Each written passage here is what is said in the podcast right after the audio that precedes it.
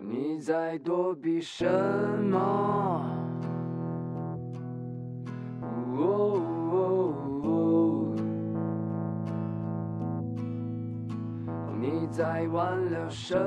么？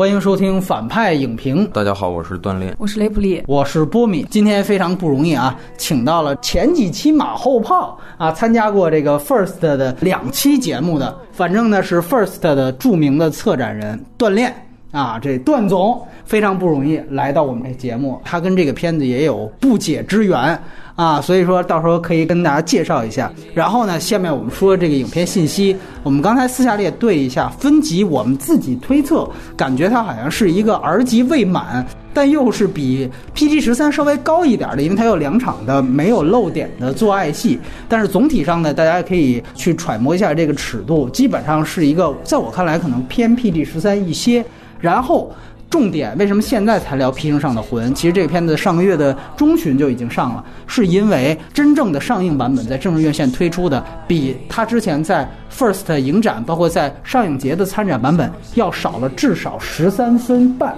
还有一说是删了十五分钟。总之，其实是有一个不小的删减。现在也是等它下映，我们才来聊这个片子，为的就是不鼓励啊这样的片方的删减行为。因为无论我们是暂时谈这个对于影影片，如果在上映期，其实都有一种宣传成分在里边，之后会谈的可能芳华也可能会遇到这样的问题。然后这个片子当然是没有彩蛋的，它是一个二 D 数字拍摄的电影，对吧？是用数字拍摄的。然后国别是中国，呃，出品方主要是有两家，一个是合力晨光，还有一个是乐视影业。它是有原著的，它根据西藏应该算著名作家了吧，扎西达娃的两部小说啊合成的一个电影，一个是《西藏系在皮绳街上的魂》，还有一个是《去拉萨的路上》。导演是之前啊曾经创造过上半年唯一好像国产片的一个票房黑马的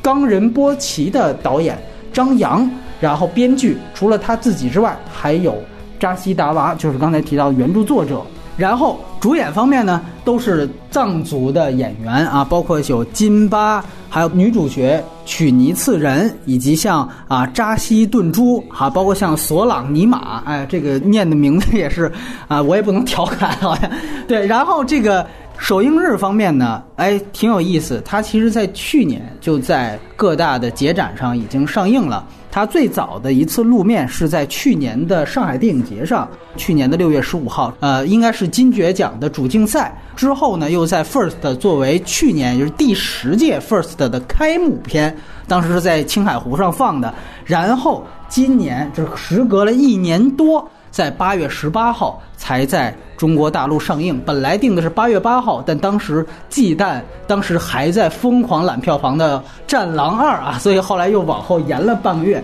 也并没有起到什么效果。最后它的这个票房是三百二十八万人民币啊，这个应该算远逊于它的前作《冈仁波齐》。但是呢，这个片子成本很有意思，刚才跟。段炼也了解了一下，他其实是乐视包括合力晨光，他们给了张扬八千万左右的成本，让他完成了套拍，所以是八千万拍了两部戏，一个是《皮绳上的魂》，还一个就是大家更熟悉的啊这个冈仁波齐。但是呢，《皮绳上的魂》应该说用到的成本要更大一些，所以大家可以自己估计一下。然后资源和字幕情况，现在呢是刚刚出了一个。有中文字幕的一个完整版的版本，那它基本上是两个小时二十二分半啊，这个是它开始的结展的版本了。但是这个版本呢，现在的问题是它有大量的赌场式的水印啊，就是什么澳门最美荷官之类的，哎，比较尴尬。但是呢，其他的版本，要不然呢可能是删减版，要不然呢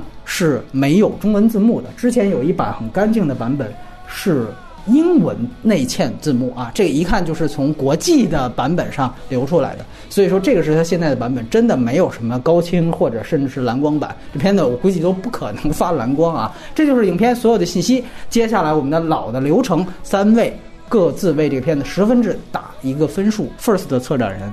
锻炼先，请。这个片儿我打六点五吧。好，嗯，不算是一个很高的一个分数。嗯，我要刨除一些我藏地的这个题材相对加成的那个印象分儿哦啊。然后我们呃落回到这个片子本身的剧作结构，然后商业类型的整体的一个考量，我觉得这个片子基本上还是完成了一个觉得比较高的一个完成度吧。然后另外，我觉得它其实也在呃既有的藏地文化的这个题材的框架里头做了一些类型上的一些探呃探索啊，一些创新。呃，包括我们在片子里头也能看到一些好像像是在向莱昂内致敬的一些东西吧。所以说，基本上做了一个我觉得还算是比较纯粹的中国的呃西部电影的一个范例吧。对，这是我给他打这个分数的一个理由。嗯，推荐呢？这个戏还是需要更多的让那些呃文学爱好者看到吧，因为我们知道，其实从文学到电影中间的这个空档还是挺大的。对，呃，并不代表说一个世界藏人范围内都享有盛誉的扎西达瓦这么一个作家，这么一个好的文本，它就能一定能够变成一个好的电影。但是其实。这个电影在文本的改编上，它是具备难度的啊，因为我们也看到它其实是两个小说合在一起的啊这样的一个东西，所以说从这个层面上来讲，我也觉得它其实是呃基本上完成了这个从文本到影像化的这么一个跨越，并且也跟跟我刚才说的一样，他做了一些探新好啊，所以我推荐给这个人群吧。啊嗯，接下来你可以具体聊聊你的看法。哎，雷普利，啊，我也给这个片子打六点五分。嗯呃，其实看的时候是带着一点点偏见的，因为之前冈仁波齐给我的感官并不是特别好，但是它超出了我的预期和超出了我的期待。整体上，我觉得比冈仁波齐要好太多，而且比之前所有张扬的作品，我觉得都要上一个新的台阶。你觉得他是生涯最佳？可以啊，我觉得可以这么说，这种格局还有这种叙事的复杂程度，都是张扬之前没有去操作过的一个规模。我生涯最佳六点五，张扬导演挺惨。来来来啊，还有一个就是我在精神上支持一个。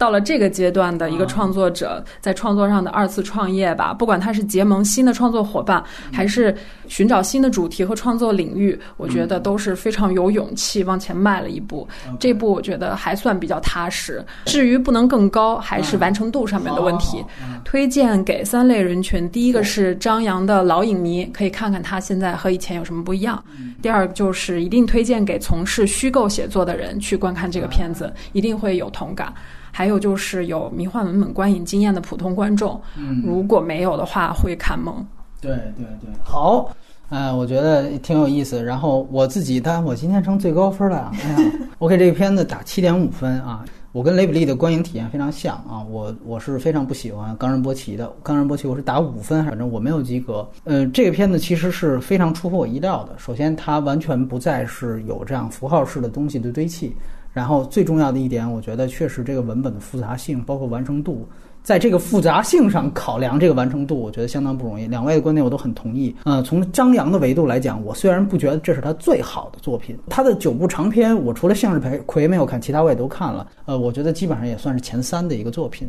但是这里面推荐，我其实特别想强调，冈仁波齐很多人都看了，票房那么高，那么都快过亿了。那我是非常想强调，就是如果你觉得，哎呦，听说是跟冈仁波齐一个导演，而且是套拍的，其实完全不一样，尤其是他们打的点不太一样。所以从这方面来讲，呃，我还是站在这样一个角度，就是特别喜欢冈仁波齐的，你不要抱着一个顺拐和惯性去觉得这个披荆上的魂肯定也是这个类型。啊，这个方面我希望你做一些的这个观影的思想准备啊。剩下的人群，我觉得都挺同意两位的推荐。接下来呢，我们就进入到一个剧透环节。虽然刚才雷普利也说了，好像你这个要是没有什么观影经验，你就剧透了，你也不知道他讲什么。但是我觉得还是要讲这么一个剧透的一个规范。然后我们接下来在外延环节可能会展开两个话题，一个就是讲张扬导演之前的一些电影，包括他和他的应该算是中戏的这样的一个派系以前的一些很有意思的集体创作的作品，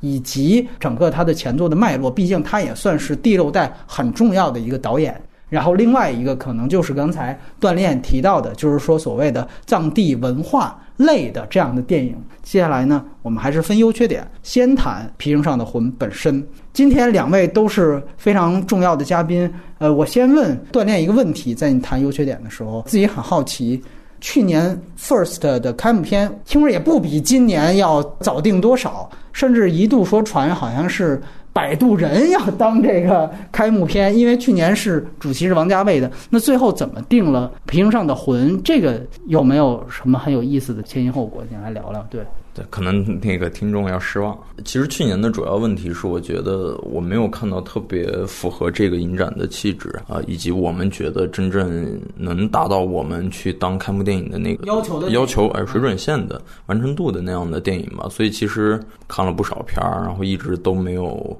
做出一个最后的一个选择吧。那我们其实又呃比较希望能给观众带来一些之前他们可能没太看到的、没太听说的这样的电影。呃，所以后来选来选去呢，《皮绳上的魂》不管是从它的呃影片里头的地貌啊、风土啊。啊，包括影片整个的完成度啊，再加上其实张导演跟影展本来也有一些渊源，嗯啊，我们觉得这几点呢基本上都吻合。所以说，虽然他还是更早的在去年的上影节有一个一有一个亮相吧，但我们觉得还是很合适的。包括刚才波米也提到说，我们还在这个湖边的这个特摄的环节，然后放了这部片子，呃，几个因素加起来吧，然后我们觉得就不用再选了。所以这个。摆渡人这个是没有做考量的，是吗？呃，对，因为其实我都没看当时，然后我我我我听起来，我就觉得就就就还是算了吧，对，就还是算了吧。啊，所以这个也算是一个击败过摆渡人的这样的一个 呃，那我再问你一个问题，就是那当时有没有考虑冈仁波齐？为什么还是选择了这个呢？你当时两片子应该都看了是吧？啊，当然当然，还是更喜欢这个。是你你刚才说你给冈仁波齐打大概五点五嘛？就是我给冈仁波齐的分可能会更低一些，对，会更低一些。三个冈仁波齐黑在这儿聊着，行，那我们赶紧就进入到主要环节啊，那就还是要不然雷普利，你先来聊一聊你喜欢这个片子的地方。首先，我觉得这个啊，整个的故事的概念非常好，特别独特。它是一个有藏族的创作者非常独特的生命体验。首先，就是一个创作者在写作过程中经常会遇到一个问题，就是他的人，尤其是非虚构写作啊，他人物突然活了，就脱离开他的掌控，然后人物牵引着剧情往前走。对，其实很多人在写到这个时候都会有这样的类似的体验。顺拐，对，其实哎，但是呢，它结合到一个藏族的作者的。世界观里，他就会把这种东西变成一种非常奇妙的超验性的东西。所以我觉得这个片子主要让我觉得很着迷的就是这个东西。其实超验骇客，哎，那种。对，然后这个东西是我在不管是华语还是在很多其他国家的电影里都没有看到的这种生命体验。所以我觉得这可能是来自扎西达瓦最独特的一个东西。嗯，我特别喜欢，这是。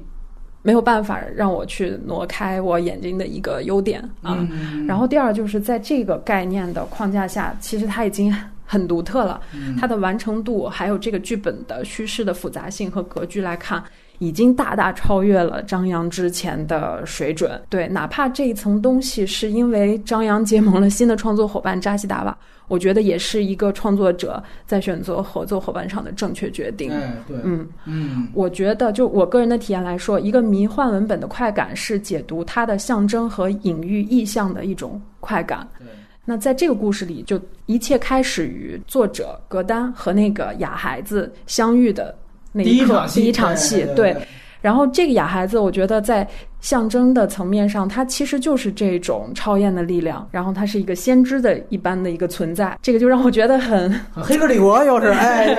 然后他就很巧妙的就进入到了后面这个塔贝的这个存在的世界里。然后他用了一个偷笔的隐喻。没错，然后表现了这个更神秘力量牵引塔贝往下走的一个剧情。对。然后我一直在看到这一层面的时候，有一点点脊背发凉的感觉。其实一直在期待的是这个小孩的入场和退场，他什么时候会最后一次出现在荧幕上，然后这个元素会消失。最后发现啊，他是在塔贝身上画了一个。圈对，是一个伤口，它其实就已经钦定了他被死亡的这个结局，对对，然后他就消失了。然后我觉得这条线做的是非常的完整的，嗯。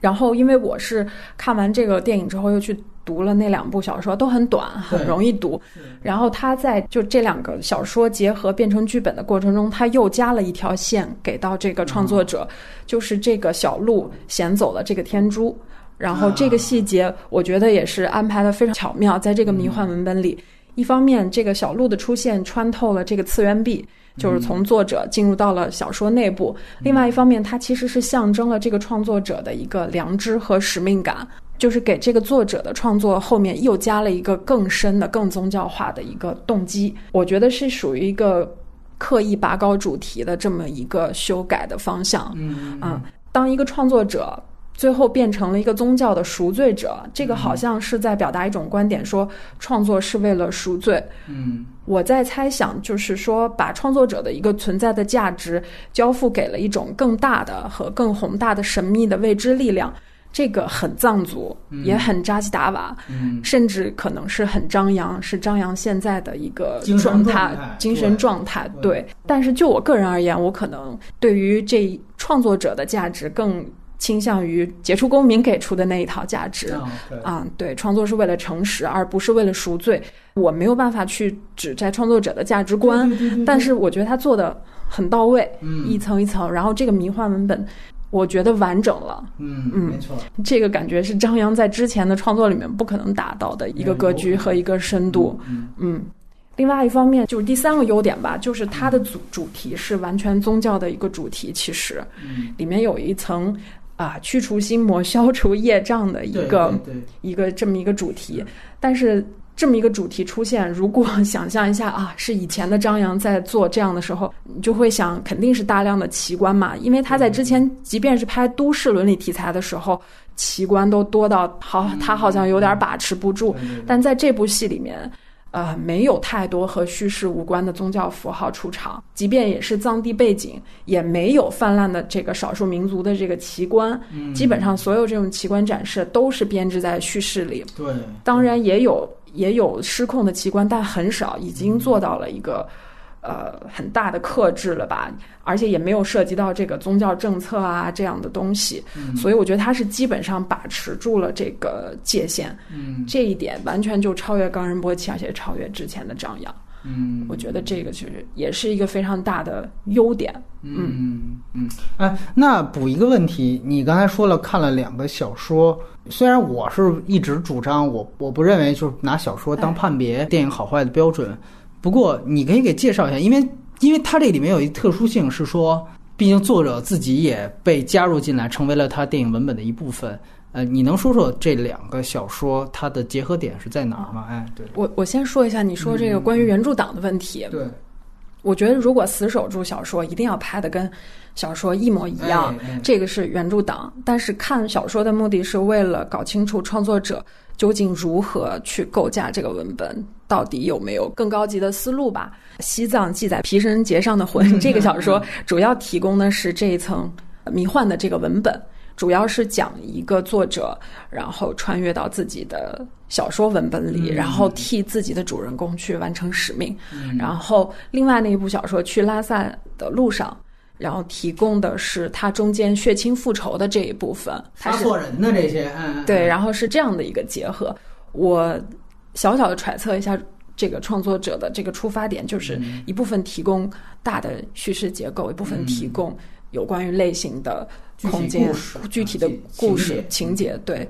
呃，现在这么看来做的还是比较成功，但是也会有一些问题，这个我们放到缺点上面说。没问题，好好好，来，那我们听听锻炼的看法。你要是也先谈优点，隔了很长时间，我对这个剧情可能没有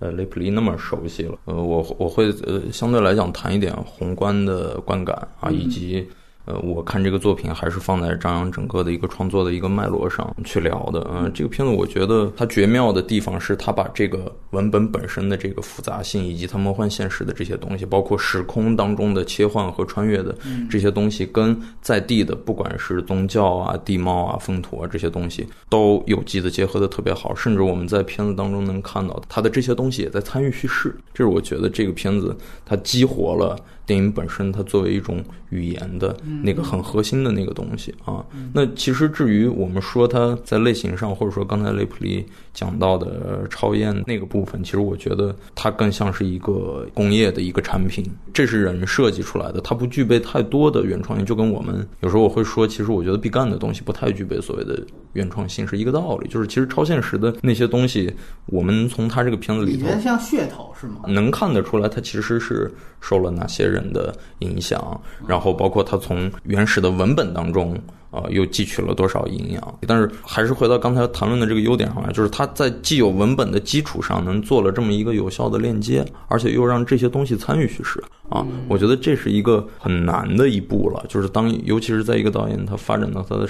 生涯的中后期的时候，当然我们也可以说是张开启了他自己一个新的一个时代嘛，对吧？完全颠覆掉他之前自己的那个语汇，然后重新。用一个新的方式去去书写，然后我觉得那个东西可能会更接近电影的本质吧。啊，这是我觉得他他他这个片子优秀的地方。包括像雷普利，我觉得他说了很多优点，都是我比较赞同的。感觉今天我的话都被你说完了一样，但是没串过，没没对没串过。但是因为我打了最高分是吧？我还得多少得说一点哈。就是首先我是觉得有一点我想补充的是。它其实有一个让我看到了，是真正它建立了一个完整的关于这一个时空内的文化风貌，这个是给我看的一个非常。印象很深刻的一个地方，就是说他的主角是一个起死回生的一个，我也不知道这个在他的删减版里是不是把这段给删了。其实这好像是和我们的主流价值观是有冲突的。那么他起死回生之后，这个人其实他自己，如果我们按照剧作来讲，他还是有一个人物弧光的。开始他莫名其妙被迫接受这个使命，去送这个魔石。那在这个过程当中，他其实像公路片一样，他遇到了很多的人。那这个我觉得是很重要的一点，就像刚才雷布利说，他其实也在传达的是一种很藏族文化的一种生死观和一种价值观。但是他通过这样的一个文本传达出来，就比冈仁波齐的符号堆砌要高级的多，而且要自然的多。你比如说，在这样的一个主人公的视角下，OK，你去展现，比如说他里边遇到了所有人对于死亡的看待，其实都是相当乐观的，最后统一到 OK，主人公他最后的命运上，你。很自然的去接受到你的命运。那么在这之前，他铺垫了很多的细节，比如说像你刚才提到，他从另外一个小说当中拿到的复仇的这条线，就大家对于复仇，包括那个母亲听说了他儿子杀错人，但是他说这早晚被你杀错的这个人的儿子也会找上门来。他母亲是一个非常坦然接受的态度。但是这一幕的表现是要继续推动剧情走的啊，于是才有了两个儿子的上路。那包括后来这个送魔石的主人公遇到了一个小女孩，对吧？他跟他的妈妈一直让他上那个卡车啊。那小女孩聊着聊着才发现啊，原来是得了绝症。但是你看，哎，这个小女孩的状态完完全全没有任何表现出悲伤的情感，完全不一样的一个态度去接受这样一件事情。在很自然的过程当中，你去传达一个完全不一样的，或者我们说是一套亚文化的价值观，这个在我看来是一个非常高级的叙述方法。它的形式上，我觉得是非常了不起的。另外一个就是说，刚才两位提到他跟整个的打破次元壁这件事情，他其实也做了很多的巧思。他跟孩子第一次见面的那场戏，一个就是你刚提到偷笔，而且他故意交代的，他给了一个特写嘛，就那个笔是压在。一摞稿纸上的，你完全可以理解为前面哦，之前发生的所有事情都是他坐在那儿写呢。写完之后，我落笔，我歇一会儿，我这笔被这小孩偷走了。这个从这一刻开始，次元壁被打破，所以所有的象征和符号都可以。跟它整个的主题结构串起来，这个在我看来，我一直就看，我说这是张扬拍的，这是冈仁波齐导演吗？很厉害啊，很纯熟啊，这个手法在这些方面，我觉得都是很了不起的一件事情。包括其实刚才锻炼，我部分同意在哪一点，就是说它其实确实是有一定的类型元素，比如说。他在孩子的段落、狗的段落，都希望让这个影片的氛围啊更加轻快一些，包括用了很轻快的一些配乐。但是我觉得这样的调剂是挺顺畅的。开始我们都不知道，呃，你是要讲打破次元壁这样的一个事儿，是一个魔幻文本，都以为是他就踹那狗，就说你怎么着是东西吃吃撑了，你跑不动了。这就非常有意思，然后包括小孩也很顽皮，对吧？大家都觉得，哎，你看这只狗多可爱，这确实是蓝狗。反倒到后来，哦，原来不是这回事儿，大家又觉得，哎，你这挺有意思。还是那句话，他为他整体的迷幻文本，他建立了很多的跟他的类型元素，这方面是接得上的。所以说，整体来讲，这个完成度是出乎我意料，而而且尤其就是它可供解读东西，你真正去解读也很有意思。你比如说这个魔石啊，说白了，你可以认为就是说，作为掌门帝也好，魔石也好，这相当于一个麦格芬一样。但是还是刚才我跟你说一句话，还是在宣扬一种藏族文化的价值观。那他们看待生死是怎么样的？如果从这个角度，你再返回去推主人公对于魔石，包括魔石的设置，你会发现他把小鹿衔魔石这一段。包括这个小男孩看到了这一刻，放在了影片的最后。所以当最后他像一个谜底揭开一样，你再把他跟他前面的拿着魔石的小女孩意外的摔落，就小鹿马上衔了魔石，也被主人公给杀死了，主人公也被雷劈死了啊，然后来复活，最后又再死一次。哦，原来这个魔石其实是大家都知道，谁拿着这个谁就可能命不久矣。但是你怎么样最后去接受你的使命？而这个和他刚才我提到的主人公在路上所目睹的一切，又完全的很好的衔接在了一起。无论我们说你了不了解魔石到底它背后的文化含义，西藏的这些关于掌文帝的呃这个神话传说到底都是怎么回事儿，你单独看这个文本，甚至我都没看过小说，我都觉得它其实都具备了这样的一个很完整的一套表达。就像刚才雷普利说的，也许这个价值观。包括对于创作观的态度，大家有分歧或者不一样的价值观，但是我知道你什么价值观，然后你把这个价值观很完整的表达出来了，这个在我看来也是非常不容易的一件事情。我觉得哪怕是在华语片的维度，在这几年，我觉得都算是完成度相当高的。对，这是一方面。然后另外一方面，就刚才两位的另外一点，我补充一点，我为什么说他即便不是张扬生涯的最佳？但是几乎也能够排在前三，就是我想说，他关于打破次元壁这件事儿，其实他在之前他口碑应该最好的一个电影就是昨天关于贾宏声的那个传记片里面，其实他也做了一个很明显的尝试，对吧？那个当然是。根据表演方式做的一个戏剧上的渐离效果，把它用在了电影里面。如果联系到那一步，你会发现，哎，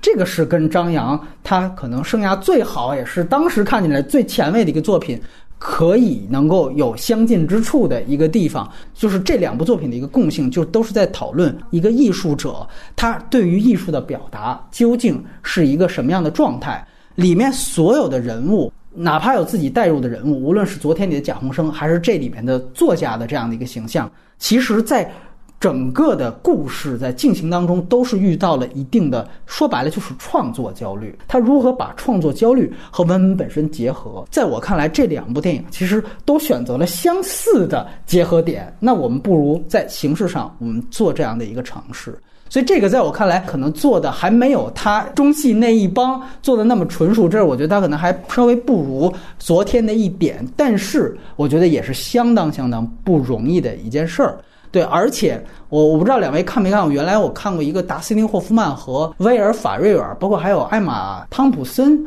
演的一个片子，有一点像，呃，但是那个是一个轻喜剧，叫做《奇幻人生》，也叫《笔下求生》。你听这个名字。那个也是一个典型的讲作家去写剧中的人物，最后和剧中的人物有这样的一个打破次元壁的一个故事。看到后面，我一直觉得，哎，这个怎么这么像笔下求生？但其实就像你能想到 超验东西一样，我觉得其实这个都是无关于他所谓的藏地符号。或者说是亚文化的这个地域的特点的，而是真正能够让我们提炼出来，发现这是它文本上很有意思的一些东西。不掩盖的说，我非常喜欢这个电影，这是一个私人的感情。然后我们接下来交换意见，那我开始黑了啊！锻炼，你看刚才已经忍不住了，我先听听你的缺点。你跟张扬导演做了两次对谈，你也可以聊一聊，包括对于他本身的创作态度，你觉得是不是也影响这个片子？当然，先谈缺点来，就是其实刚才是打完分。以后一听哦，你一般不都是那个五点几、六点几吗？就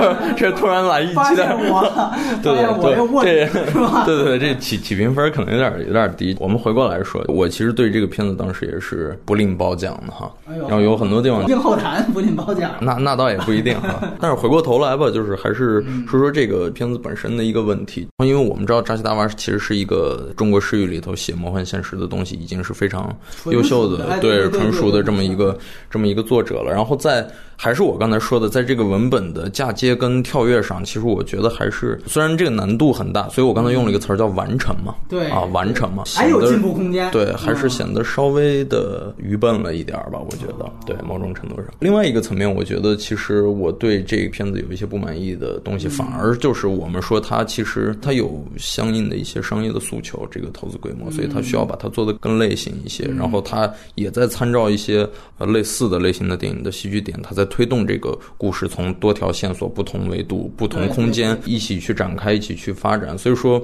在有一些地方，我觉得那个人为的痕迹重了点儿。包括其实刚才谈到的，就是他上来就错杀两个扎西的这个东西，其实我觉得在戏剧当中本身的这个文本堆砌的这个效果当中，其实并没有太大的作用。这个片子当中有一些这样的点，我觉得都在犯类似这样的类型化的尝试时候会。该犯的一些毛病，所以这是我看的时候会让我稍微觉得有那么一点不太舒服的地方吧。我觉得某种程度上来讲，我觉得这是可能像这种体量、这种级别以及这种类型和这种观众群的电影，它都不得不去妥协的一个原因。呃，很大程度上来讲，这不是这个电影本身的错吧？我觉得可能是当下的这个大的环境的问题，就是这些电影不得不去这样做的原因啊。这是我主要的一些槽点。好像开始是错杀了一个，中间有一个。那雷普利，你来谈谈缺点。其实缺点还是比较多的。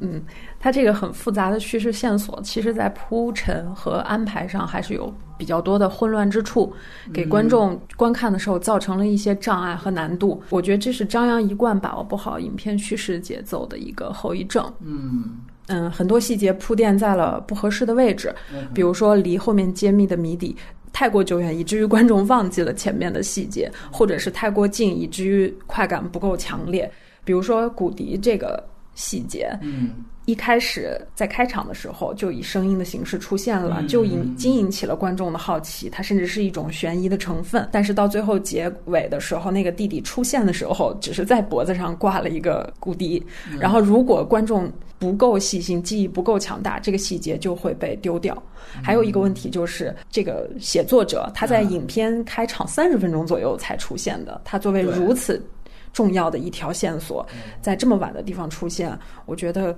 从结构还有叙事线的安排上，我觉得是一种决策上的失误。对，还有一个就是血亲复仇的这一层东西，对类型满足感做的不够，该有奇观的地方没有奇观。嗯血亲复仇应该是这一层叙事里面一个重大的世界观设定，但是它并没有交代。藏族的这个复仇观是什么样的？它跟法律之间的灰色地带应该是什么样的？如果这个设定没有给观众交代清楚，那到了结尾啊，复仇为什么会失败？弟弟为什么又会自杀？这种东西就还会造成困惑。还有就是他母亲提了一嘴说，警察都来了，然后我觉得提及警察是一个很大的失败，就是他把法律这条线带进来了，但是后面也没有解释。哦我在看的时候经常会有这种疑惑，我倒是觉得他那一幕挺好的，是在于他提了一下警察来了。但是肯定就是说，这里面有一个界限，就是首先我不会把我儿子供出去，嗯二来就是这是我们这个文化圈内部的事儿，嗯跟世俗的呃东西没有关系。对，所以我觉得他反倒是在表达这个意思，就是他在划清一个界限一样。对。你是觉得就这是 bug 是吗？就后来警察为什么不不追？是是这意思吗？我是对血清复仇这一条故事线是有一个类型的期待的，不管之前看预告片还是看它的故事更改，我希望它能更揽进更多的观众进来。它应该有很多警察来一个枪战，嗯是警察就不应该介入，就压根儿不提警察这件事，就你错杀了人，你快跑就够了。因为一提及警察，我会很本能的就想到很多有关于少数民族习俗和司法之间的问题，这个是我非常直观不可避讳的一个。所以我觉得这个问题主要出现在这个血亲复仇的这个世界观是没有交代清楚的，他们的复仇的原则是什么？儿子替父亲复仇，然后怎么样怎么样？我觉得这是一个让我觉得不满足的地方，削弱了这个血亲复仇的快感和刺激的感觉。然后另外一个就是中间这一层。血亲复仇的故事，嗯，其实有很多对于比如说西部片啊，然后包括这种呃上面视听的期待，我觉得都没有满足。尤其是他们到了一个客栈。封闭空间，各股势力都围在这里面，甚至一个风骚的老板娘都出现了。嗯，然后这个线就没有任何情绪的爆发，还有人物冲突也不够，然后这一条东西就失效了，以至于后来他们真正复仇的时候，我的那种情绪的高潮也不够强烈。嗯，就我总觉得这条线应该和迷幻文本这条线是两种感觉的东西，一个负责完成它啊、迷幻的部分，一个负责完成类型的部分。但类型这个东西没靠上，没有再往类型和再有观影快感的这个方向去做一步。嗯然后对于这个迷幻文本，我们刚才是当优点来说的，嗯但是它的缺点就是在于面对一个迷幻文本的时候，视听语言本身，我觉得就比文字有更多的优势和想象的空间。呃，比如说。两场很有意思的戏，就是一个偷笔，一个是这个作者最后跟那个活佛的对话，揭露谜底，一头一尾。这两场特别重要的重头戏，导演在处理上面视觉想象力十分的匮乏，过于平淡。然后以至于整个这个迷幻文本的气氛不够好，反倒是小鹿那场戏有一点迷幻的气氛出来，但在这两场重头戏可以看出这是导演功力的不足，他的视觉想象力是不够的，所以这两层就属于让我觉得很尴尬的，就是都没有达到我对他的一个期待，都做的不够好，不够极致。当这两条线结合的时候的那种处理方式，我觉得也。太平淡了，尤其前面设置了种种叙事的迷雾，后面应该有一种拨云见日的一种快感。但是那场戏我觉得就非常的草率，给我的感觉就是大写的夹生，非常的泄气，一直很平淡。这也是张扬所有电影里我都觉得是一个节奏上面的一个缺陷。我觉得如果做到看起来快感更强烈，这个片子可能在院线上成绩会更好一点。类型本来就也不是什么错，对吧？对所以这是你主要的缺点，还有吗？还有嗯缺点还挺多的。嗯还有就是，跟张扬很多电影一样，就是很多人物的动机踩的是不扎实的。嗯我对比了原著以后，就明显感觉他在有些人物处理方式上被原著牵着鼻子走了。首先就是这个少女的动机，她有一场在屋外哭泣的戏，然后也提到了她那个敢沾的老奶奶，然后她在原著的小说里面是用来凸显这个少女。在这种封闭的、令人窒息的环境中，他有个想跳出这个环境的动机，这才能解释他为什么在后面历尽千难万险还是要跟着塔贝。当然，这个不一定要跟着原著走，这女主角是吧？女主角。但是呢，在这个电影里面，在这个改编好的剧本里面，那场哭戏没有精确的指向这个信息。我对那场哭戏的理解是，就是感觉 OK 来了一个男人，这个人好像在命中注定的时间进入到了我的房间，这个好像就是我命中注定需要去接受这个男人，所以我要跟他发生关系。当我知道这一切，就是我要跟随这个男人之后，我的命运将随之改变，所以我有一个一个情绪的一个爆发。对我是这样理解。然后他有了这样哭泣之后，他就敲门进去了嘛，然后就完成了这个片子第一次的这个激情戏。对你这还对对。挺高级的，所以我觉得这个是属于一个没有采实的问题。当然，如果导演非要把这个动机给到这么模棱两可，可供观众去解读，多多异性那我也不知道该怎么说。就我就我的判断就是，我觉得是一个没有采实，因为原著里是非常实的、落实的一个动机。对。然后，呃，关于这个塔贝，因为是两个小说两个人物的结合，所以他一定要在这个剧本的人物弧光里完成善恶的转换。那这个剧本里面是怎么转换的？就是安排了一场葬戏和一个葬礼，然后他就大彻大悟了。这个我觉得比较生硬，是属于硬安排了一个奇观，然后去扭转了他的这个人设。但这个不算 bug，我觉得只是处理的不够好，比较生硬，要把。两个小说的两个完全不同的人物结合在一起的一个做法，而且那个葬戏实在是让人觉得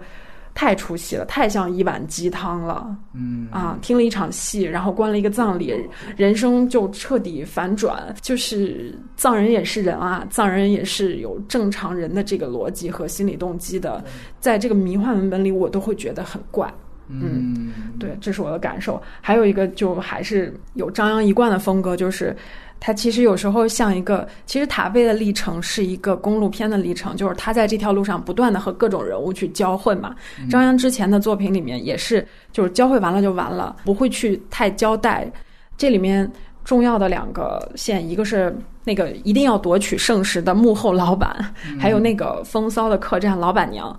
我在看的时候都有比较多的期待对这条线索，但是它前没头后没尾的就结束了。啊，这个是让我觉得有点怪怪的地方。最后我要说的一个是，我觉得是 bug 的地方，就是张扬还是没克制住，在某一些地方上有那种不合理的、不合逻辑的奇观展示。一个是之前我跟你说的，在袖子里溢价这种风俗是在大街上。然后周围很多人的时候才使用这种方式，怕被别人看到这个底价。可是他们在这个帐篷里，这个卖刀买刀没有外人，然后还要用这种方式去议价，这个就是为了端出奇观而端出的一个奇观。还有一个就是在那个房檐下面躲雨，然后有人说啊，终于下雨了。有一个喇嘛预测了这场雨，然后他说，但是他其实是在听收音机里面的一个天气预报。天气预报这个细节，我第一遍看的时候很错愕，我完全接收不到他传给传递给我的信息。不管是叙事上面的功能，还是它传递的价值观，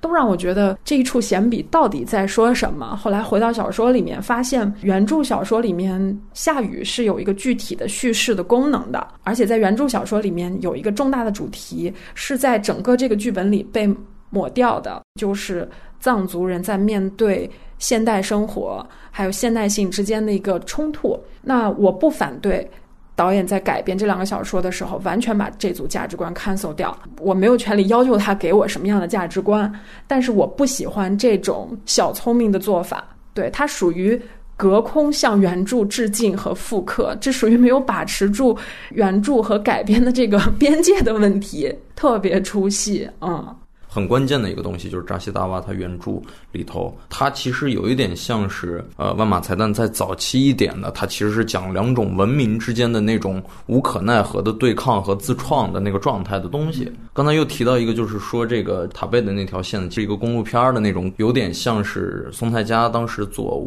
太阳总在左边的时候的。那个状态，但是恰恰出了毛病的就是这两条线当中不兼容的那些地方，就是他们承担的在这个电影里头的功能都太孤立了。所以当这两条线融入在一起的时候，只有你刚才说的，就是通过一个次元壁的一个问题去解决它。但是其他大部分的时候，你会觉得它就是两个故事嘛？啊，所以这也就是我说它其实在两个文本改编成一个共同的影像语言体的时候，它跨越出来的东西仅仅。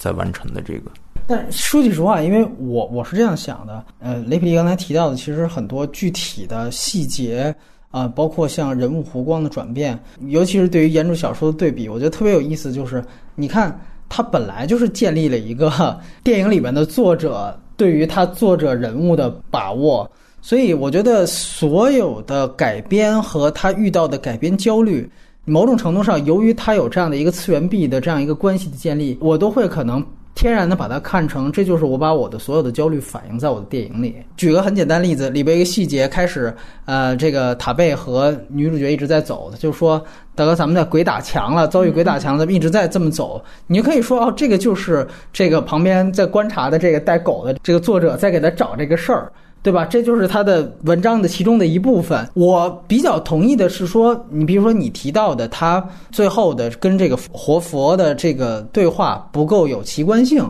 这些我是非常认同的，但是呢，我是觉得，嗯，就包括像他的一些具体的，就所谓的你觉得跟原著小说的焦虑，或者说改编的东西，我觉得恰巧可能就是他这个电影本身想表达的一种作者心态和作者情绪。对，这是我的一个看法。然然后，另外我想补充的一点就是，你你刚才尤其锻炼也提到的，就是我说句实话，我在看涉藏的所有题材的电影，包括老外拍的，我觉得。讲两种文明对撞，太多了，太主流了。呃，我喜欢这个片子，就是他把这些东西尽量的舍去了。对对，呃，包括你刚才提到的那个警察的那个，我就觉得他那个符号就像画一个界限一样，就是说警察来了，但是他就是在这个线之外。嗯，包括像这个收音机，就是我不能让这个片子完全看起来是真空的，收音机也好，警察。的一句台词也好，都告诉你这还是一个真的在地状态。次元，对对对，但是它是另外一个次元，或者说，但是它不在我的这个文本的讨论范围内，反倒是让我觉得是它一个挺大的、很吸引我的一点。就包括像冈仁波齐，他更多的他其实是在拍给外边的人看。这里面是什么样？你刚才提到万马才旦呢，其实不是早期作品。那你说塔洛，它其实还是两种文明的对对撞，一直都是。其实某种程度上，所以我是觉得，呃，这个反倒这个文本对于我来说是这个题材的一个新颖的地方吧，或者说我觉得比较少见的地方。呃，但是我想提到缺点，反倒不一样的是，我不太喜欢它。所有的对于所谓你刚才提到的西部片的致敬，这让我觉得特别诧异。包括你刚才提到的那个客栈那场戏，嗯，说这是龙门客栈嘛？我就看了半天，这是致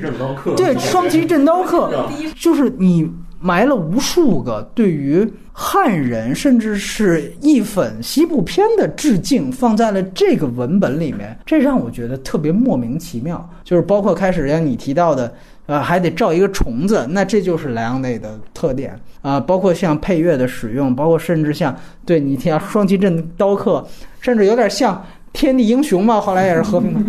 哎呀，就这些让我感觉。张扬对于藏地文化这么痴迷，我不相信他能顺拐的认为所有西部片是个筐，我都可以往里装。我更愿意相信这是他对市场做的妥协，但这个妥协在我看来伤害到了文本的完成度的本身，这是让我觉得。对于他最不能接受，也许雷普利，你认为这些东西还可以做得更好，奇观化和动作化，你要做，你就给它做得更漂亮，对吧？这可能是你的意思，哎，你就真的像个西部片一样。就首先，我第一次听说中国西部片这个概念啊，是原来高群书拍那个叫什么玩意儿来着，《西风烈》。对，哎，傻帽似的，就他建立的说我们有一个西，我当时就很纳闷儿，我就说。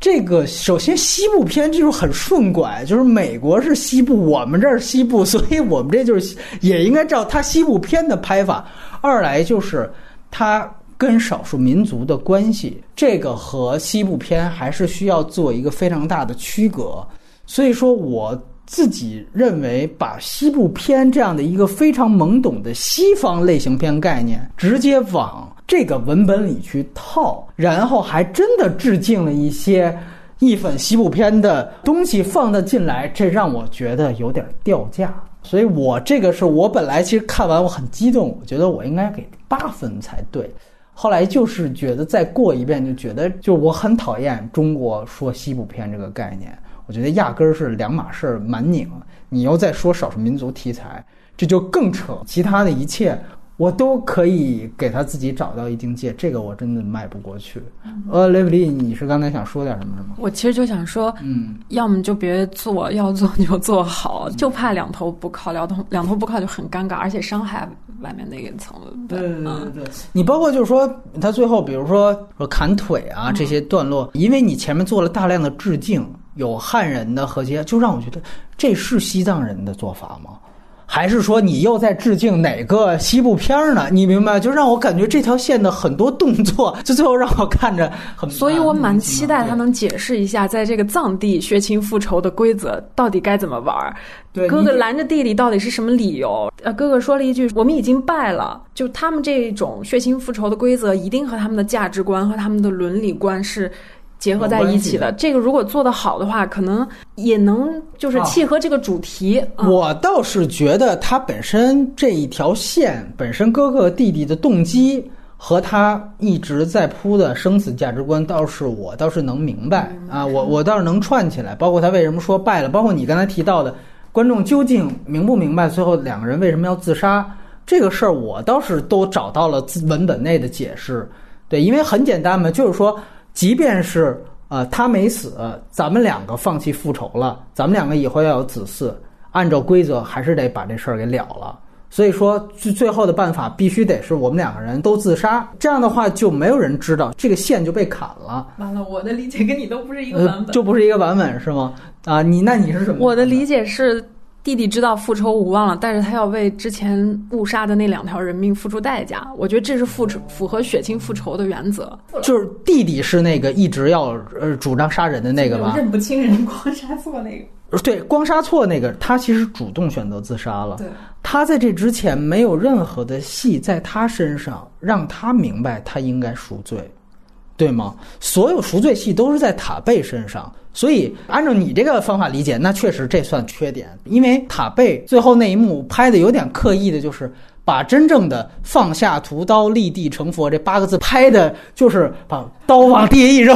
往一一跪，真的是给实锤的拍出来了。这个行为，我觉得只能推动一直要执念复仇的那个人，他能够明白，其实复仇这件事儿实际上是冤冤相报。我认为是他这一部分动机的话。我其实觉得这是可以解释得通的，包括另外一个他的兄弟不断的跟他解释。我再补充一个亮点，起码兄弟也好，塔贝也好，这些人物立的还挺鲜活的。我就记得兄弟之间有一场戏，就是本来是更明事理的这位是说啊，复仇事情交给我，你不要再参与了，因为你老杀错人。但是那个人为什么后来还是接过了这屠刀？除了他自己有一个想证明自己跟母亲立下了这样的一个规范之外，其实他还发现他的兄弟有女朋友了，对吧？成家了。后来他就突然走了嘛。在那样一刻，其实我是被这个兄弟情打动的。我觉得这其实挺真实的。咱别老所有动机都是宗教，都是特别神圣的，好像不兼人间烟火的。他除了宗教动机之外，他还有这样的一层亲情动机，这让我觉得这个电影一下子反倒这是一个亚文化的图谱完整了。就像你刚才说的，咱如果就是符号，这是不完整，这是给外人看的。但是这些人他就没有自己的亲情观吗？就没有这友情观和爱情观吗？都有。所以他通过这几个人物，既你看那塔贝这条线，其实他有他的爱情观。我一直觉得这藏族人有直男癌的这种做法，对吧？但其实这些东西都是很鲜活的把它展示出来。这些我觉得确实让我反倒为这个片子让我觉得它是一个很有信服度的一个加分项。对，你说这个兄弟情，我竟然这个细节就没有 get 到啊！你这么一说，还挺挺对。那个兄弟回去又去找他，然后两个人之间这争吵，他就说：“你都有女人了，你你干嘛还来老揪着我不放？”就是那意思，我还是一个单身呢，我是一个浪子。那在这个时候，我是可以把我的性命舍弃掉的。呃，因为咱们这个家族。你可以继续去延续下去，对，然后进入到外延环节。从外延环节来讲呢，其实还是刚才说的，就两个维度嘛。一方面，张扬的前作，我跟雷普利就冈仁波齐谈的都比较多了，因为我们之前做过耳旁风，他也列出他的短评，我觉得写的也挺狠的啊，呃，槽吐的也挺到位的，挺犀利的。呃，锻炼，要不你主要来谈谈，你为什么，你对冈仁波齐是个什么态度？嗯。呃，冈仁波齐就是还是回到我刚才自己的那个是呃谈到的我的那个背景跟生命体验里头当中去，因为那是我呃很熟悉的一个一个文化传统或者说是一个一个东西，所以那个东西对我磕过长头。呃，当然不是了，但是因为我从小是在在在一个一个一个藏地的一个文化环境当中长大的嘛，是啊，对啊对啊，我在西宁长大的嘛，所以说你就对对对对啊，你就对这些东西其实很熟悉，所以首先那个东西对于我。在日常当中，它构不成一个景观，其实，但是在电影当中看到它的话，如果你去做了很过多的处理和很主观的那种选择，就会让我觉得它很难受。而且你又用一个这种扮演的这样的一个形式去重现它呢？就某种程度上来讲，就是从形式上本身你就决定了你是一个很主观的东西。然后呢，我又觉得这东西又没有呈现出来它那种日常，但是同时又特别有力的那种状态。嗯，好，这是大的宏观层面上的东西。讲一个小的一个层面，就是其实后来冈仁波齐出了一个跟组纪录片，在那个跟组纪录片里头，一个小段落，那小段落非常有意思。就是他们磕头不是磕到拉萨了吗？对对对。然后他们不是要拍那场戏嘛？就是他围绕着那那一圈跑。达拉宫是吗？对对对，前面那个广场。那拍电影就是这样嘛？你转一圈，然后没拍好，重来，我们我们再转一。再来一条。对，再再来再来一条。然后他这个跟组纪录片就是拍这段的时候呢，就他们绕到第二遍的时候，重新再拍的时候，让那些人重新再磕一遍的时候，就有旁边的嗯磕头的人就开始骂他们了。哦。就说你们这是干嘛呢？就是你磕头是为了拍电影嘛？啊。然后就是，就有一些人在骂他们。其实我觉得这个部分非常生动啊。对。为什么不剪在他的电影里呢？对。啊，就是因为其实这个也是破次元壁啊，对不对？这个就我我换句话说，其实我要表达的那个意思是，所有人都知道张扬是个汉人，你提供一个外来人的一个视角去关注那个群体，我觉得足够了。你拍藏族电影，视听上或者说评分上哈，票房这些我们不说，但是你能不能真的做到像本土的导演他对于那个文化的理解，我觉得这是不太可能的，而且没有必要去比这个东西。所以你反而做你擅长的事情就好了。其实，嗯，所以这是我非常不喜欢他的那个部分。包括后来磕到拉萨，说什么那个没钱了，我们去什么打工，就是这这就很扯了，这就已经很扯了。另外一个就是这个片子在当下的这么一个一个环境当中，它承担的就是更外化的、超脱电影本身的那个意义，我觉得是过于投机了，所以这也是我非常不喜欢这个片子本身。包括我们看在宣发的节奏上，先来冈仁波齐，哎，是吧？这热热劲儿没过去，再来一阵儿，没想到遇上一战狼啊，计划也也也也破灭了，对，所以这都是我非常非常非常。不喜欢冈仁波齐这个这个这个这个片子的一些地方嘛啊，我觉得就是你浅显的去传递一些你对于这种东西的理解，你用一个很外部的视角，然后你拍出来那种藏人拍不到的东西，我觉得这很有意思。但是人云亦云就算了，就我觉得没没太大必要。锻炼跟我在《迷失 Z 城》后边，你记得外延也聊了一段冈仁波齐的事儿，就是实际上我们的观点是一样的。《迷失 Z 城》当时我们就说了嘛，就是你不要试图去变成南美洲人，变成我就跟黄金城的人怎么怎么样了。我就是在说我自己，我在关注我自己。你看这个片子就很典型，就我张扬是一个外部创作者，我有创作者焦虑，那我就把这创作者焦虑变成一个角色，就这里面的作者，我就讲他的焦虑，他跟活佛的对话，也许就是我去西藏跟活佛的对话。怎么办？我写不下去了，我电影拍不下去了，他妈拍的大家都骂，这是你自己的，关于你自己本心的。所以当时我对于冈仁波齐和张扬的恨铁不成钢，在于我当时还没看《皮绳上的魂》，我看了《皮绳上的魂》，某种程度上，哦，这就是我期待的关于你的解读，所以我非常高兴的，不吝溢美之词的，我很喜欢这个电影，我觉得这就是我们。一个汉人对这样题材的最佳的处理方式和方向，也许他还有程度上的提高。大方向这个方向是你唯一能做的，你就对了。对你不是万马才旦，你也不是宗萨，你是一个汉人，你就这样做，我觉得挺好的。对，然后另外一个，我想就关于发行这事情，我再多说一句，就我确实也觉得，可能从张扬的角度或者从发行商角度来讲，他有不容易的地方在于，他没料到冈仁波齐能这么卖钱，这是一个也让我很尴尬的地方。因为我反正我现在说，我可以挺直腰板的说，毕竟我没有给这个片子的删减版做宣传，就是你会发现，如果不是因为冈仁波齐卖钱，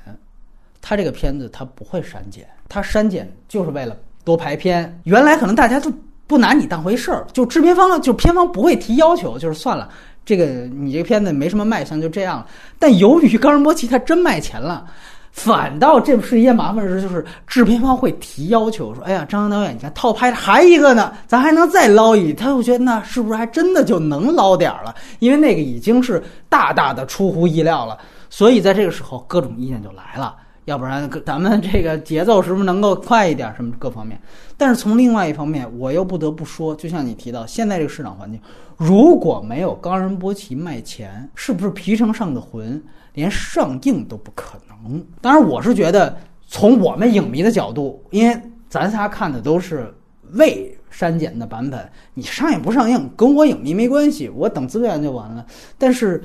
毕竟如果所有片子都不能回本儿，那以后就不会有人再偷钱拍电影了。这是一个，就尤其不会拍这类电影了。所以我觉得这也是一个特别尴尬的一个现状，就是好像《冈仁波齐》像一广告片一样，只有那广告片拍的那么耸动、那么肤浅、那么客气，像你说那么装逼，哎，大家都来看来了。那雷弗利说的都是带着珠子来看来了，或者还有一些像胶片原来跟我说，他认识了很多。当时是企业啊，拿这个当这团建就来看这个。你记得原来我跟雷普利我们在原来的供职单位，我们的领导是组织我们看《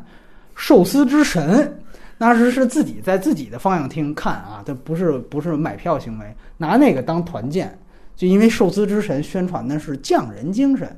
其实某种程度上，我就一下子我一听胶片说说拿这片子好多公司为什么他后来票房很高。好多都是文文化企事业单位拿这个当团建的时候，我一下子我都不怀疑，就这肯定是真的。就原因就是在于那一定他就要对吧？对对，营销做下沉到那个 对金融圈儿去了，已经对。就是跟各大的这个人力资源部都搞好了很好的关系，所以我觉得只有这个成了，我这皮绳上的文才能上。可是遗憾的是，这真的大方向对的东西，我该是三百万票房还是三百万票房，不会因为前面有任何的改观。所以我觉得这个是我补充的，因为冈仁波齐我的话其实早就说过好多遍了，我不想再重复了。但是我的观点是没有任何变化的。就觉得挺可惜的吧，这种局面出现。当然希望《皮身上的魂》这样的片子能够完完整整的在被更大大荧幕上看。对对我对现在看的那个版本都不是高清，对对如果能在赌场版都是对独场版，对 能在影院看，应该还蛮有快感。所以说，这个我觉得是一个挺大的遗憾。然后我想说的另外一点就是，那天我重看了一遍《洗澡》，我不知道两位还记不记得那部电影《洗澡》？它在最后，它体现了洗澡这个事情有多重要，像拍一个论据一样。他在结尾，就是朱旭老爷子那个角色去世之后整理遗物的时候，有一个西藏的照片儿。开始是一个照片儿，我也没太在意。后来他就把照片儿变成了一段真的这个影像，然后就讲是也是一个老奶奶拿着那个转经筒，然后带着小孙女，然后就说在那样一片土地，那个旁白也是用这个朱旭老爷子那种娓娓道来的。他们把洗澡看得如此神圣，他们多少多少年，十二年一遇的来到了西藏人被奉为这个圣湖，然后他们磕着长头，怎样怎样，就为了来圣湖啊接纳天神，如何如何洗一个澡。我就说我明白了，张扬导演的西藏情节 是打那个时候。就开始的，你说你拍洗澡这个片子，咋扯出这么一大段来？哎，你就会发现他在那个时候就有，而且你会典型看，在那个时候他对于西藏的感觉就是避世，就从这个环节我们可以切入到他原来最有名的那些作品，你就可以看到洗澡他讲的其实是两种文化的对抗。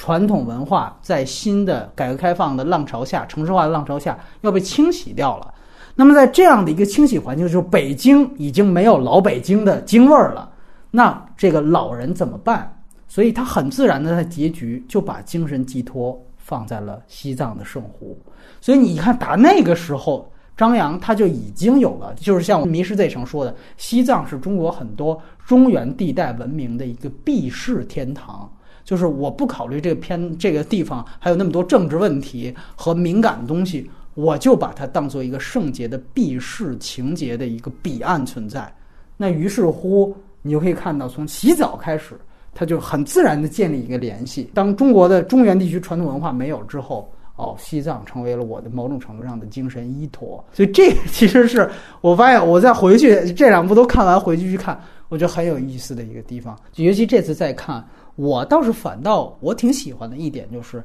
我发现张扬和他们的中戏这样的一个派别，他对于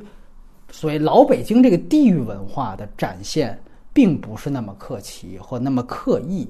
就是我个人感觉，洗澡里面呈现的东西，反倒在让我本地人。比管虎和冯小刚的大院文化的产物可能更让我舒服一些。为此，我也能接受一点点朱旭这个人，他其实是黄土高原上来的，他去讲陕北地区洗个澡有多不容易，然后到他死之后又才去讲在西藏洗澡多不容易。他希望通过这样一点，其实是去冲淡地域文化。他去勾连整个的一个这个传统文化的消失，他在做这样的一件事情，这个是让我觉得，起码他比一些刻意强调北京地域属性的一些文本让我觉得高级的地方。而且我觉得那个片子其实更重要的一点，我觉得做的概念还算不错的啊。是他其实在讲一个社交平台的负面，是让我觉得我现在在看是特别有意思的一件事儿。我那天刚看一个文章，也是那种就说为什么绿箭和统一方便面的这个销量大幅下滑。不知道你们看了那十万加的文章没有？说不是因为竞争对手强，而是因为就原来大家在超市是排队的时候买绿箭口香糖，口香糖大部分的销量都是这样来的。现在很多人不去超市了，在网上在京东上买东西。口香糖自然销量就下来了。方便面其实某种程度上也是一样，它其实是被饿了么或者说是这个百度外卖把份额撬了。就是说原来是我懒得出去我才吃方便面，现在懒得出去我可以叫更方便的外卖了。那后来我带着这个思路去看洗澡的时候，我发现其实他在说的也是同样一个道理，就是社交平台的改变。就原来澡堂子其实是所有当地的人群，就联络关系都在这儿，对吧？菜市场，菜市场是一个道理，对。其实我觉得他拍的挺好的一段戏是你记得，就是它里面讲其中一对夫妻就是经常吵架，而且是有点妻管严。后来他在讲，原来是这个丈夫他在妻子有一次去这个呃裸奔着去抢回项链的时候，后来自打这样一件事情之后，老爷们儿这点尊严没了，然后他就性功能障碍了。在说这段的时候，就把酒盅倒上，然后花生米摆上，然后就弄了一个盘子，两边在推这个盘子在水上。哎，你就会发现他把这个社交平台的这个事情很好的给视觉化，然后他通过这样的一个泡药澡这样的一个事儿，就试图的还把这个夫妻团结的问题、不孕不育的问题去解决。就是其实这个不是我们现在的过度解读，而是站在现代人的眼光，你再去看那个文本，包括当时有屌一男的参与嘛，就白日焰火导演，你会发现哦，这个文本其实他在说的是这样一件事情。反倒原来我们在聚焦文本的时候，还觉得就是老北京胡同被拆了，百花深处嘛。后来这个陈凯歌也拍过，后来发现其实我觉得它还有价值的原因，反倒不在于什么老北京胡同这些东西，反倒是在这儿。而社交平台在转化这件事情，这是一直都常看常新的一个话题，它到现在仍然还会有很大的文化价值和启发性。所以那个是那个电影，我觉得还不错的地方。两位也可以谈谈。我我分享一个好玩的事儿吧，可能跟我们聊的这个主题没有太大的关系，但是啊但是我觉得就是还是大家愿意听的，因为当时我第一次看冈仁波齐这个片片子是去年在那个鹿特丹，哎呦呵，你还去鹿特丹了？对我在鹿特丹看的，然后因为他是鹿特丹的那个竞赛还是展映我忘了，而且冈仁波齐最后在鹿特丹放完了以后拿了不是拿了，就他有一个观众票选奖嘛，哦，就是所有的电影就是观众都可以投票，然后冈仁波齐排第四，哎呦对，很高很高。然后在现场的时候，它是一个一千一千多人的那么一个场子，然后基本上全部坐满。然后看完了以后，就有观众就问他一个问题，然后就是你刚才说的那个事儿。那个观众十年前，十几年了，他在鹿特丹电影节他看的洗澡，因为洗澡当时就是先去的鹿特丹嘛，一个一个跨度已经过去了，但是那批观众是陪着张扬成长过来的，而且他说了跟你一样的话，他说就是哦，你现在关注这个，但是其实那么多年前我。我那年看洗澡的时候，其实你结尾就就哎就讲哎对哦对，所以其实就如果说我们要从这个当中挖掘一点什么东西的话，隔十几年，就像你现在再翻出来看洗澡，你还觉得能看到一些新意，我觉得这个可能是我们喜欢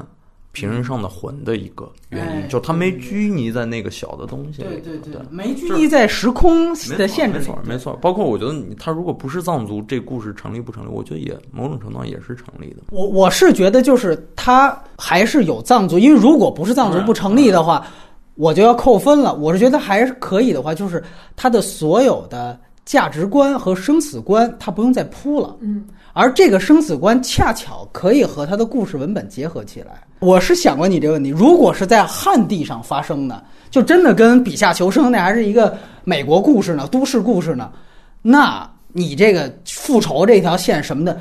你要不然就是完全说不通，要不然你就得再创造一套特别合理的这样的一套。因为说白了，有的时候地域文化会给你一个帮助，或者亚文化会给你一个帮助，就是我有一套既定的生死观和宗教观，我把这个东西拿过来，其实只要能给能够跟它无缝连接上，这就是。很好的，所以我倒是觉得这个文本当中，呃，其实这个少数民族还是哎对，还是有它的独属性的，对对对。但是我觉得，哎，你你说的那个观众是外国人，中国人？外国人，外国人哦，是外国人哦，那还 那那他还他算是个张扬的影迷呢，是吧？哎呦，这挺不容易的。然后就是昨天啊，我不知道这个应该算是他最重要的一个作品，尤其后来贾宏声真的出事儿之后，这个片子俨然某种程度上已经成为了。一种好像文艺青年或者叛逆文艺青年的一个圣经一样的电影了，包括贾宏声，甚至都有点张国荣的意思了，有一点。我不知道两位还有没有印象？昨天是我青春期的时候，简直是 最喜欢的那个时候简直看到痴迷的不行。当时在我的青春期里面，简直是具备了一切我在当时所需要的元素。真是圣经，真的是哎，看看了很多遍，然后每次看都是由衷的，就是心动也好，心痛也好，反正就是各种中二，全部都在那个片子里有投射，包括什么父子和解，然后精神危机，然后包括摇滚乐，那个时候非常喜欢，确实是。但是如果我今天看，一定不会再有当时那样的感觉，因为摇滚乐这个东西，摇滚精神这个东西，在我的词典里面也都快不存在了。这个片子的客气部分在于什么？就是他把摇滚这两个字作为一个意识形态的概念无限的放大了。但其实到最后发现，嗯，摇滚乐 是个意识形态概念，你听的只不过是各种音乐形态的音乐。这个可能是这么多年，因为我的变化导致再无法有一个很好的。切入点进入到这个影片，所以我这次也没有回顾，我觉得没有必要回顾。但是在那个时候确实是非常好，而且非常大的就是影响到了我，包括他对披头士的很多文化的这个转译，我觉得是当时特别好、非常先锋的那个时候。你你是觉得其实最大的还是自我投射，对吧？对对在贾宏声这个人物身上看到你自己很多当时影子，对吧？嗯，对，就是为什么一个人在精神极度困顿的时候，会把自己所有的情绪和情感放置到一个摇滚乐上？青春期时候就是那个状态，然后就特别的高度的相似，还有包括当时我觉得。嗯这个片子里也有张扬写的为数不多的精彩的台词，就是你给我签个名儿，我给你根烟抽，这个简直就是非常有意思。有一段时间让我拿来当 QQ 签名，就喜欢到这种程度，对，就觉得很好玩儿，就属于年轻时候非常喜欢的那种，但现在是消受不起了。哦，哎，很有意思哇！这原来是一个昨天的昨天中粉啊，今天明天来来这个锻炼啊，来来谈谈。呃，昨天是现在想想想，可能就是确实很久远了。其实，呃，他谈到有一个点，我是跟他共通的，就是如果说那个年代，就是你能汲取到一些力量或者是一些源泉的那个时候，就我可能类似的，我可能是周末情人。嗯啊啊，都是贾宏声啊，那就是对对对对，不要转移，我们今天是张扬专场，不是贾宏声专场。就是虽然是讲张扬，但我我我觉得还是能找到一个共通点是什么呢？就是其实。大家在那个时候，包括张扬，其实，在那个时候，他的那个创作状态，其实还是在讲一个大的一个时代环境里那一代人的呈现出来的那种精神上的那个状态的那个问题嘛。谈到昨天，其实我我反而是想起来一个纪录片儿特别有意思，是也是个编剧，而且也是中戏出来的盛志明吧，他拍那个《再见乌托邦》哦啊，《再见乌托邦》那个片子里头，其实也是讲一帮乐队，而且也有你说的那个。呃，包括我们刚才提到很先锋的东西，在那个年代的纪录片里头，就是我用一个排演的线，跟我记录的一些访谈的线，然后其实达成一个有机的联系。就是这个片子，其实我觉得，呃，有有兴趣的朋友其实也应该查一查，就是看一看。其实其实其实挺有挺有意思的。他去刻画那一代人的那个精神状态，然后呃，那那个所谓的，就像刚刚雷普利说。呃，摇滚精神在他的心心中是怎么消亡的？的那个东西呈现出来的那个那个解释，其实我觉得也是张扬从那个阶段他的那种那种链接，就其实有点像雷普利说的，还有。还有还有，昨天里头讲的那个东西，就是其实那个时代已经完结了以后，你生长的那个自然过程，迈出的那个很重要的一步。我想讲的其实是这个，没太听明白，倒是啊，你可以到时候再补充。可以可以。对，我是觉得，我不知道是有我们有误判，还是说你是有摇滚精神的这样的一个寄托。就是在我看来，昨天其实是一个关于。表演方法的核心的一个冲突是关于，就刚才我提贾宏声，他作为一个演员，对于演员身份焦虑的一个出发点，这个是我看这个片子，我认为它最好和最大的亮点，尤其是他为什么在后面要一下子把戏剧舞台呈现出来。就当时我在第一遍看这个片子的时候，他真正的父母也是话剧和剧团演员的样板戏演员的，我当时就觉得。他演贾宏声父母的这两位，演的也太话剧腔了。这个张扬这个演员调教能力的那个时候不行啊。后来发现到中间一下子那话剧舞台出来时候，哦，我现在我明白了，我知道你要讲什么。你就是在讲这个传统的有主流意识形态的样板戏式的表演方法，对于新一代人的这样的一个，或者对于创作者本身的一个内在冲突，他把这个作为了两代人矛盾的一个很重要的核心。两个人还有一段对话，你看了那么多遍，也肯定记得，就是说你不觉得你一辈子演的戏都很假吗？蒋光生指着他爸说：“说你一辈子都在骗人。”其实。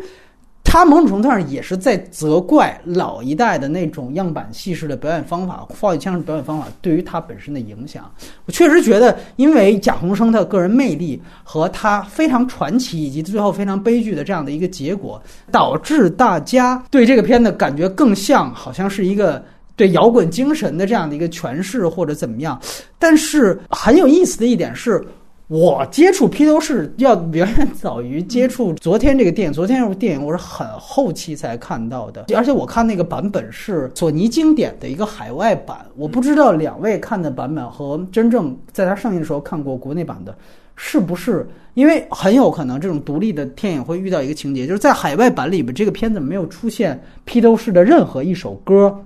以及任何一段旋律，呃，我不知道是不是其他版本也是这样，因为我们都知道，因为披头士的歌曲的版权是世界上最贵的，对，所以说这里面导致了一个问题，就是说，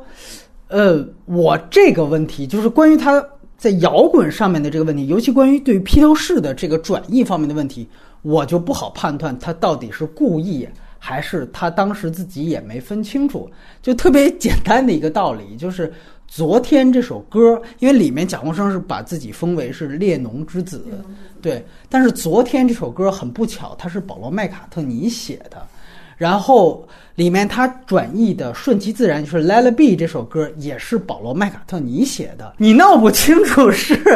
张扬没搞清楚，还是他在讽刺这批人？你们在没搞清楚摇滚。和西方的音乐到底是什么形态的时候，你们在一种盲目崇拜。那如果是这样的话，他对于贾宏声的这个人物，某种程度是带有批判性的，啊，这个我觉得是，呃，很有意思的，也可能是一个多余性。尤其我后来再看的时候，我就会我说这个其实不是他写的，就所以我很怀疑是不是张扬他知道，但是他故意去做这样的一个细点。就我反倒觉得它亮点不在摇滚的那一方面，就在这儿。而且另外一个感觉就让我觉得，因为披头士大家都知道是欧美的最流行、最主流的三座大山嘛，大家都说猫王、披头士、迈克尔·杰克逊。但是在昨天这个戏里面，我也不明白这个到底是张扬的一种批判，还是他没自己没摘清楚。就他还把列侬。这样的一个形象，当然后来是迷幻摇滚音乐的形象，或者说披头士。那因为它里面其实主要还是在提披头士，他把它作为一个叛逆、非主流的文化符号，在那个电影当中，这个也让我可能觉得这是是不是他的时代局限性，还是他时代批判？就像如果我现在我写一个人，他特别叛逆，他的偶像是梅西，你也会觉得这个是为什么呀？这个是不是应该找一个更稍微的偏偏一点的人物？对，这个是让我有，尤其后来再去看的一个感触。你怎么判断张扬的这个？就这个文化符号，对，我觉得挺像现在有一些公众号写文章，然后引一段，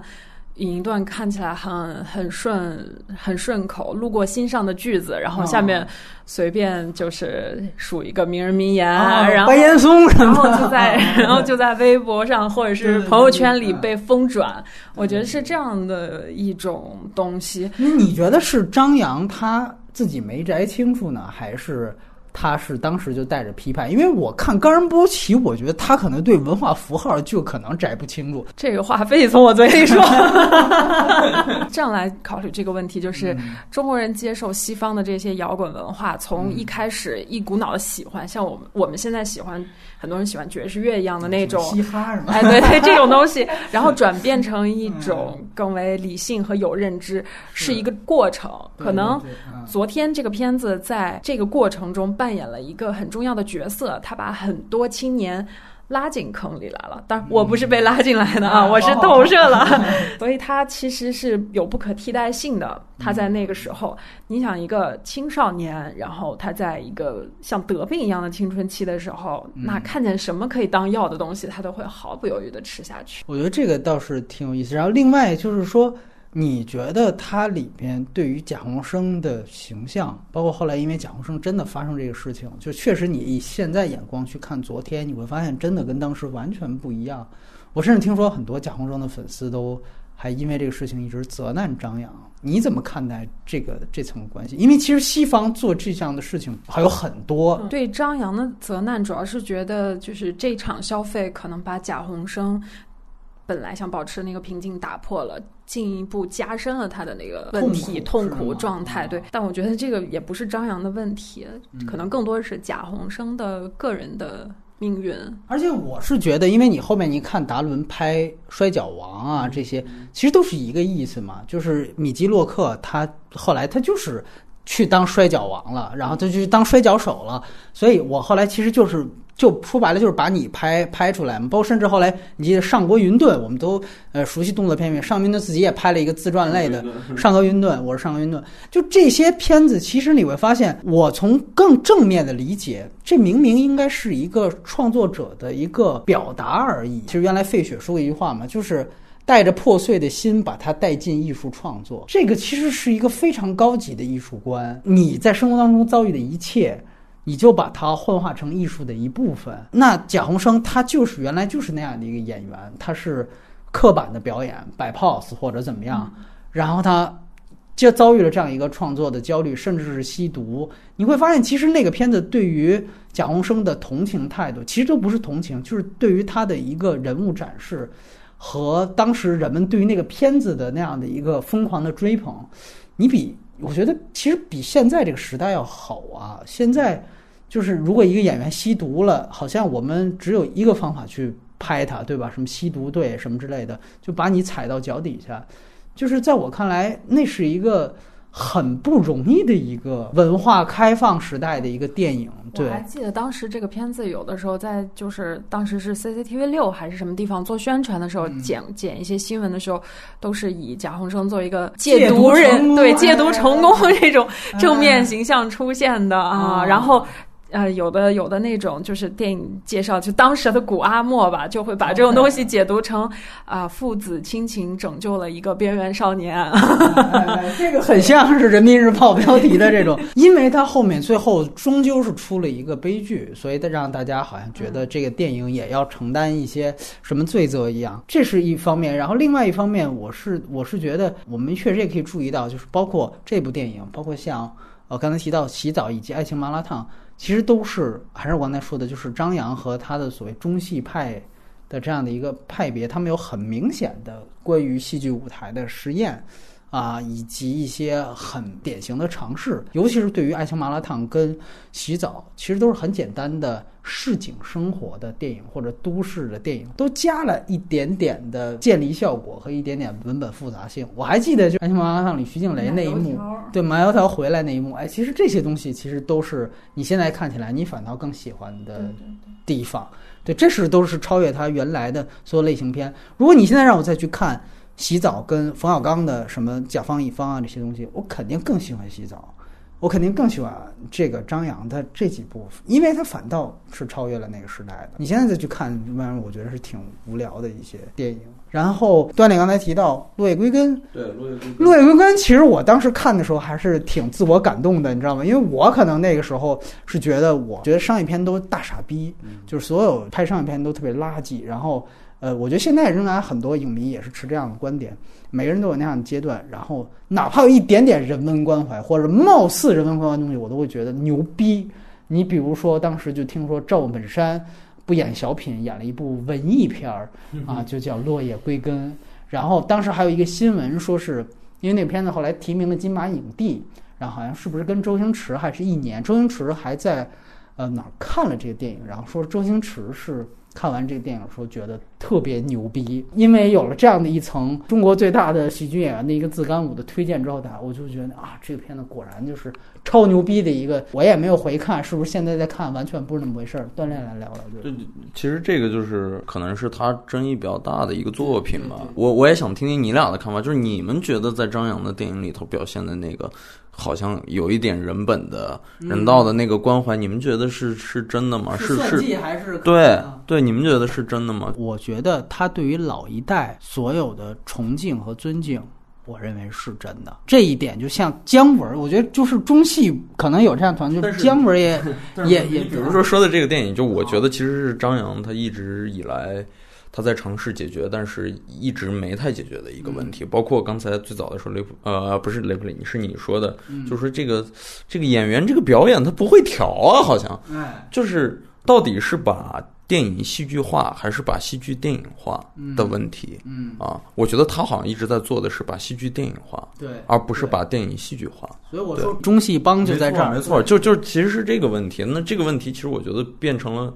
他的一个命门，所以其实你说回到落叶归根，就是我觉得那种，包括他早些年他关注什么父权啊，什么集体主义瓦解啊，个人主义信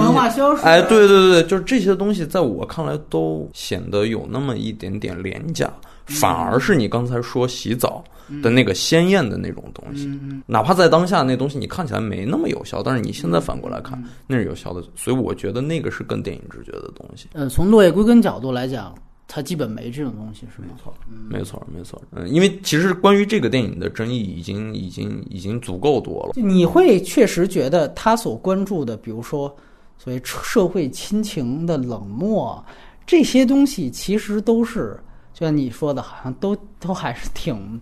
平常的挺没什么的。我再举个例子，就是跟他年龄相仿的李阳，就我不知道你们看没看那《盲道 》。啊我我还出了一个耳旁风，底下很多的人没看那电影，就不敢相信，说波米你这绝对过了，不可能，我们不相信拍出盲井的人。能拍出像你说的这么烂的烂片，你肯定偏激了。因为那片的资源还没出，也没上映，我没办法证实我我并不是偏激的。你看完你就知道我是不是偏激。未必怎么看？对你甚至不是还补看了《无人驾驶》和《向日葵》。《向日葵》我没看过。向日葵是讲那个画画那个，我也想问，是孙海英。我其实最近恰好回看的就是《落叶归根》，补看了《向日葵》。我一看之后，对《落叶归根》的判断就是张扬对社会问题的关照和思考。停留在微博热热搜的深度层面上啊，然后那个片子是由赵本山强大的演技串场，然后一个热搜加一个热搜，一个热搜加一个热搜，然后主干人物也没有什么弧光，然后最后指向了当时可能三峡大坝就当时那最大的热搜，就天天上热搜的那个题材，哎，我觉得太会带节奏了。但这个片子在当时那么。很多人喜欢，其实它有一个特质，就是笑中带泪。他把这个喜剧的东西和这种东西调节的很好，在那个时候观感就很好。无人驾驶我是院线看，张扬有一段时间他彻底的迷失方向，原来的人文关怀不管用了，然后宁浩带起来的节奏是环形叙事、多线索叙事。然后他会觉得这些东西特别时髦，要不然我来尝试一下。看完《无人驾驶》，发现了两个张扬这个导演在创作上一直以来的大 bug，一个是他台词写的不好，从一开始到后来，所有作品里都没有那种特别好的台词。到《无人驾驶》，甚至令人发指到什么程度？有台词是刘烨说的：“说你这么做就是为了报复我，你为什么要这么做？” 然后当时看的时候就笑了。这个片子是如果放到今天，肯定会被你的那个。耳旁风会会骂死的，我特别想听你的那个 七分钟吐槽。对，然后另外一个就是呈现出来张扬身上的一个问题是在于他周边的资源和他在艺术上的投入产出永远不成正比。嗯啊。他能调度的东西，包括他的，不管是电影的资源、演员的资源、老老一代艺术家资源，还是呃中国所有当代艺术家的资源，张扬是一个，可能是我不知道，我我没见过，可能锻炼更了解，他应该是很有凝聚力或个人魅力这么一个人，能让这么多人都向他靠拢。然后我们最后一个环节可以聊一聊摄藏的电影题材。我自己提一个，我其实之前聊冈仁波齐的《耳旁风》，我应该提过，我觉得之前拍最好的。一个汉人的藏族电影是《盗马贼》，田壮壮在八六年拍的一个电影。那个电影我现在仍然觉得是可能第五代，如果选五家到三家，我都要把它选进去的。而且那个电影，我觉得它很好的一点就是，第一，所有的藏族人他也应该有日常的生活。和关于宗教以及日常生活当中的冲突，就说说白了是一个生存跟信仰的一个矛盾。它并没有一个非常指明的信仰是大于生存的，并不是。它完全把这个事情抛出来，让你自己去想。但是我觉得那个片子可能大家现在去看很不能接受的一点是，呃，因为它配了普通话，这是原来所有的制片厂时代我们的一个硬性要求。对，就像谢飞导演后来拍了一个蒙古族题材的片子叫《黑骏马》，当时也是配了普通话。但是后来呢，像谢飞他去国外在参展的时候，他就重新制作了一条蒙古的原音的音轨。但是田壮壮后来呢，可能就不再去做这项事情了，所以现在流出的盗马贼资源都是普通话版，那个确实是很毁灭级的打击啊！对于这个少数民族题材，任何少数民族题材都应该是原音呈现。但是呢，抛开这个，这个真的是体制局限带来的。我个人觉得他他在题材和他的所有选角，而且那个片子基本没有什么对话，这个也我觉得你也看看也无妨。就他大段的全都是镜头语言，然后两位也可以聊一聊，包括你们提到的，甚至像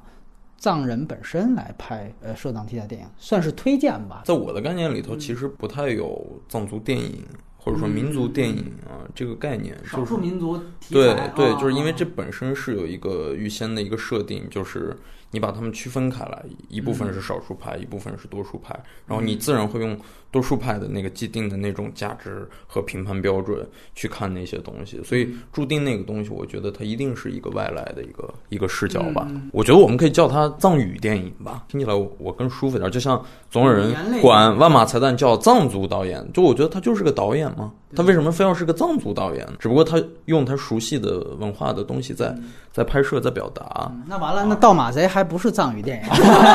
对对对，因为他是制片厂电影。对。就包括谢飞老师也拍过哈，在那个年代也拍过这个，所以就是，如果藏语概念，它也面临一个，它会区隔掉很多的我们制片厂时代的经验。没错，所以其实包括你看，我们之前看什么《西藏七年》啊这些东西啊，就是对对就这样说吧，就是外来人很难剥离掉那一层猎奇的景观的那些东西，而内部的人又很容易过于依赖文本哎啊，这是松太家也好，万马才旦也好，包括这这几年出来的拍。白牦牛那个导演，啊我我忘了叫什么哈嗯，就是一帮以松太家和万马才旦这一帮成长起来的藏族作者，嗯然后慢慢衍生出来的这么一个生态圈，然后其实讲来讲去都是那些东西。呃，我觉得某种程度上都没有突破这个我们刚才谈论的这个民族与外界的这个界限的东西，反而是我看过，没错。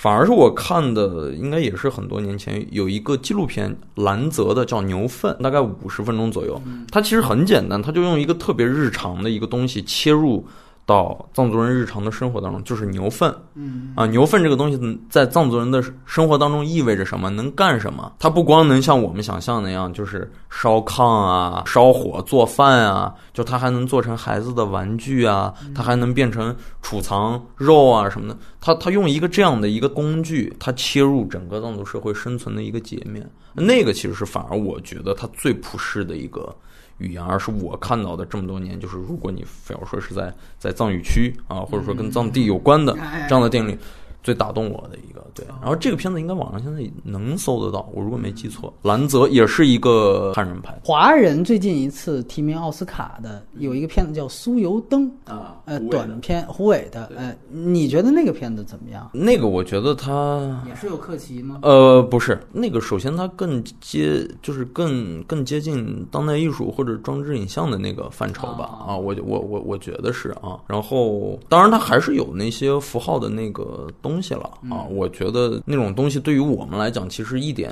都不陌生。但是你在国外电影节的时候，你就会变得非常那，就我们不说苏油灯这个，我就说呃，说回冈仁波齐，冈仁波齐在鹿特丹放的时候，还有人问他政治那些问题呢。啊，就是问他什么喇嘛、达赖那些问题。所以胡伟的那个酥油灯，在我看来一样的一样的哎，一样的。嗯，就我这样讲嘛，就是说你的手法其实很细腻，一个摄影机摆在那个屋中间，然后就一直拍，对着一个毛泽东的一个一个一个大画像啊，然后背景不断的变，对对对对对对，你用了一个那种很当代的手法，但是你表达的那个内核依然还在我说的刚才那个框架里头，就跟我们我前一阵儿他们在那儿炒诺兰是一个道理，就是大家都说结构，都说什么非线性剪辑，你觉得那个东西很高级或者很前卫吗？每个人在日常的生活当中，你你哪个人是线性处理事情呢？你的智能手机是线性处理事情的吗？不都是多任务切换的吗？所以说，对于胡伟那种东西来讲，它对我还是就是不足够有效。我觉得没有改变根本的东西。其实，雷皮推荐你的来，我觉得藏语电影看的真的比较少。万马我其实也不是特别喜欢。如果非要说是藏族题材或者是涉藏的，我想把范围更广一些，就是喜马拉雅山脉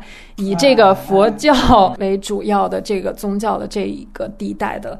作品里面呢，我肯定是非常喜欢宗萨的。我愿意把这种电影形容成为一个用电影的手段去传教、转法轮的这样的一个作品。那如果拍的足够好，它真的是有能够在文本和影像上面双重击穿我的这种能量，我我是非常喜欢的。关于满足和宗教情感同时被满足的时候，那那种快感是。超级满足的，对宗萨所有的电影我都推荐。当然有一部资源到现在我也没找着啊。你觉得它最好的是《旅行者与魔术师》《高山上的世界杯》？当然有一部我到现在没有看到啊，好像在北影节有过一次这个展映。对我当时去买票就打开那页面，瞬间就没有票了，而且很多内部包场，可能是有宗教的这个团体团建。对，就为什么为什么说他的东西好，就是他没有用太多这种宗教的符号去说。就是去讲述一个佛理，他用了一个故事，用了一个非常深入浅出，而且切入到所有的人的生存困境本身的一个故事，然后去讲，然后指向的是一个宗教的主题。我希望能够在藏族或者是藏语类的电影里面多看到有关于他们自己啊本民族或者是他们独特价值观的这种作品，希望能够。给国内的其他电影的价值观做另外一个角度的补充，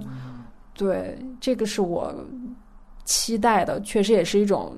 比较基本的需要吧，我觉得。嗯，就其实你说的这个也是我喜欢《盗马贼》的原因，就是因为它在于，我记得他他特别有意思，他有一个细节，他讲这个盗马贼，他是一个道义有道的一个人，然后。他当时劫了几个回民啊，劫了几个回民的这个马队，然后把人物资就给抢了。然后其中有一个回民就一直不服，然后他也觉得就是行，你们还挺都挺有种的，每个人都给两两块银元，然后给那个最不服那那人还拿着银元就拽他。完了之后他就说：“成，你有种，因为他们之前有一对砍杀，双方已经都受伤了，他就把他。”把酥油给那哥们儿，就是说你不要因为我把酥油给你，你把这抹上，这样的话让让他止血，他就走了。然后后来他跟他同伙分物资，就说咱们把所有这里面最值钱的物资都给庙里，然后我们留下那些就是必用生生活的日用品就可以了，就这么分完了。你到这儿你觉得哇，这树立了一个好像挺这个这个道义有道的这样一个形象。然后等他一回到自己的部族，然后头领在开大会，就在批判他，就说他这个人罪大恶极，老抢别人物资，这一次居然抢了中央政府给我们寺庙的所有的物资，然后说现在官府来要人，所以我觉得他警察就是说说回那批声，我觉得警察院儿可能有点致敬。他就说：“现在官府来要人了，我们不把他交给官府，但是我的处理方法是，你从我的部族滚蛋，以后再让我看见你剁手。”所以到这会儿，其实他建立了一个非常微妙的一个事情，就是说这个多马贼他抢了本来就是政府给予关这个寺庙的进贡的东西，然后你又把这里面的其中一部分东西给予寺庙，他无时不刻都在放置这样的情节。然后这个情节其实是跟后来随着天气恶劣、生存危机和信仰。他一直在建立这样的一个矛盾，所以我觉得这个其实是非常有意思的，而且我觉得某种程度上达到了锻炼刚才提到的，就是尽可能的不去加外人视角的去深入到这个文本本身。我们知道田壮壮跟张扬原来一样，张扬我最早听说他冈仁波齐之后，我觉得这不是小田壮，因为田壮原来也是着迷这个藏地文化，但是我觉得可能是不是也是因为时代的原因，而且我觉得盗马贼很好一点，就是它是年代戏，它。讲的是一九二几年、二三年，这个我觉得其实特别重要，就跟现在拉开距离了。万马的电影，你觉得最喜欢的是哪部呢？啊，没有最喜欢的，没有那个。你又你又粉转黑了是吗？那个《至美更登》有明显的就是有点像总撒这种的感觉。我不知道他致敬没致敬，借鉴这个我也不好说。但是对有那个快感在先，就是宗萨的那个东西就无已经法包括在这里边了无法啊。满足过。如果还有一个的话，我我觉得是外来视角处理的，在这种异域文化里比较好的，就是那部《喜马拉雅》。当然，那个有很多的人类学的东西在里面啊。你说那纪录片儿是吧？就是拍那个什么群鸟鸟那鸟飞行对对对微观世界，微观世界对啊啊。雅雅雅克贝汉，汉雅克贝汉。那个是一个人人类学视角的东西，哎，哎。那那个是不是也是翻拍啊？就是它里面有摆拍和翻拍的东西啊？你没看过？它那个处理方式非常类似于就是冈仁冈仁波波齐齐，叫什么真实电影吧？对对对对对对对。嗯，最后我呃，在随着音乐渐出，我说两个事儿啊，就是特别有意思。我觉得我现在说来来，一个是